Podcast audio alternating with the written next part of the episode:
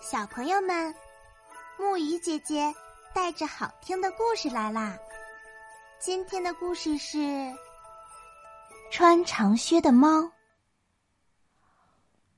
从前有个穷苦的磨坊匠，他所有的财产就是一间磨坊、一头驴子和一只猫。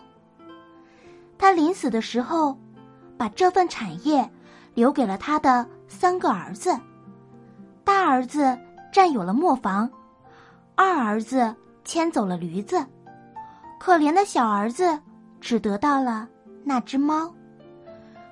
小儿子伤心的对猫说：“我拿什么来养活你呀？”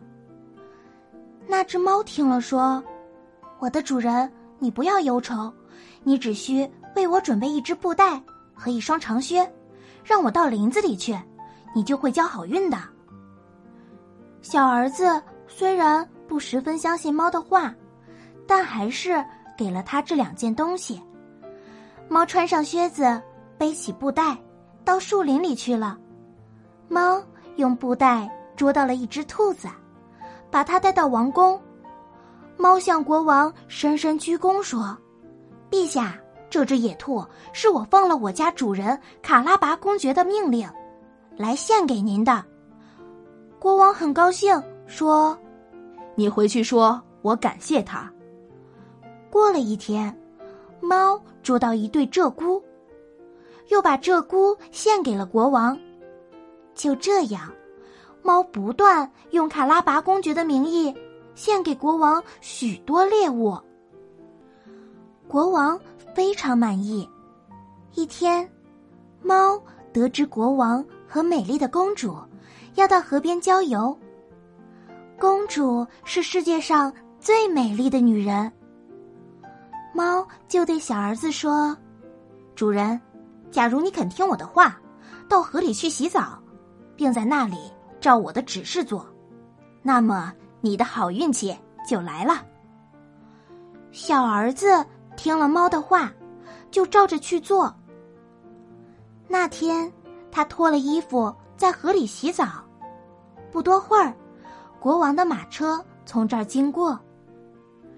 于是猫拼命大叫：“救命！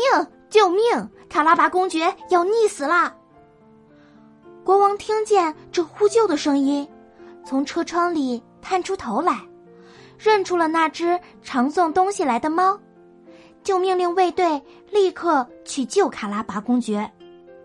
当他们。把可怜的卡拉拔公爵从河里救起时，那只猫走到国王面前说：“卡拉拔公爵在河里洗澡，他的衣裳被强盗抢走了。”国王立刻吩咐侍从去取几套最华贵的衣服来。那个被称作卡拉拔公爵的小儿子，本来就生得俊美，如今穿上华丽的衣服。显得格外有气派。公主一见，暗暗爱上了他，就请他坐进马车，一同游览。猫在马车前头跑，看见农夫在割草，就对他们说：“你们这些割草的好百姓，假如你们不对国王说你们收割的草地是卡拉拔公爵的，国王将会把你们都斩成肉酱。”国王经过这里，问那些割草的人：“所割的草是谁的？”“这是卡拉拔公爵的。”农夫们大声回答。马车经过大片麦田，国王想知道这么多麦子属于谁。这是卡拉拔公爵的。割麦的工人也同声回答，因为猫早就吩咐过他们了。那只猫在车子前继续跑着，遇到什么人都说同样的话。于是，国王也就听到了同样的回答。想不到卡拉巴公爵这么富有，国王大为惊叹。猫很快来到了一座精美的城堡前，城堡的主人是个妖精，他很富裕，周围的一切。都是他的。猫很友好的对妖精说：“卡拉拔公爵命令我向你问好。”妖精很高兴，尽了妖精所能做到的文雅礼节接见他，请他坐下。听说你的本领很大，猫问：“能变成一只狮子什么的？真的吗？”真的。那妖精很得意，为了显显本领，立刻变成了一只狮子。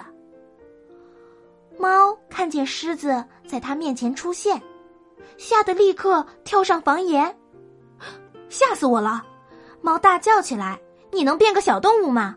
比如耗子或田鼠？”妖精不等他说完，立刻变成了一只耗子，在地板上奔跑起来。猫纵身一跳。跳下房檐，突然扑上去，一口把它吞了下去。等国王的马车来到城堡前，猫就跑出来迎接他们。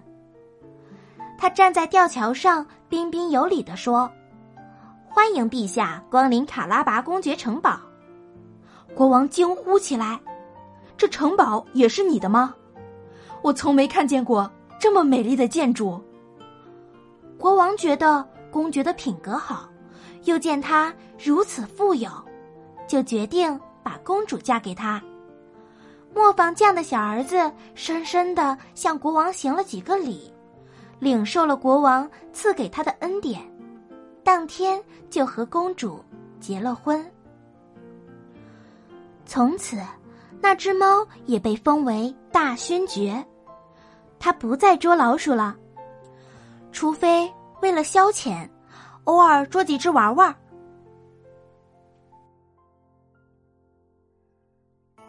好啦，今天的故事讲到这里就结束啦。晚安，小宝贝们，愿你们每晚都能甜美入睡。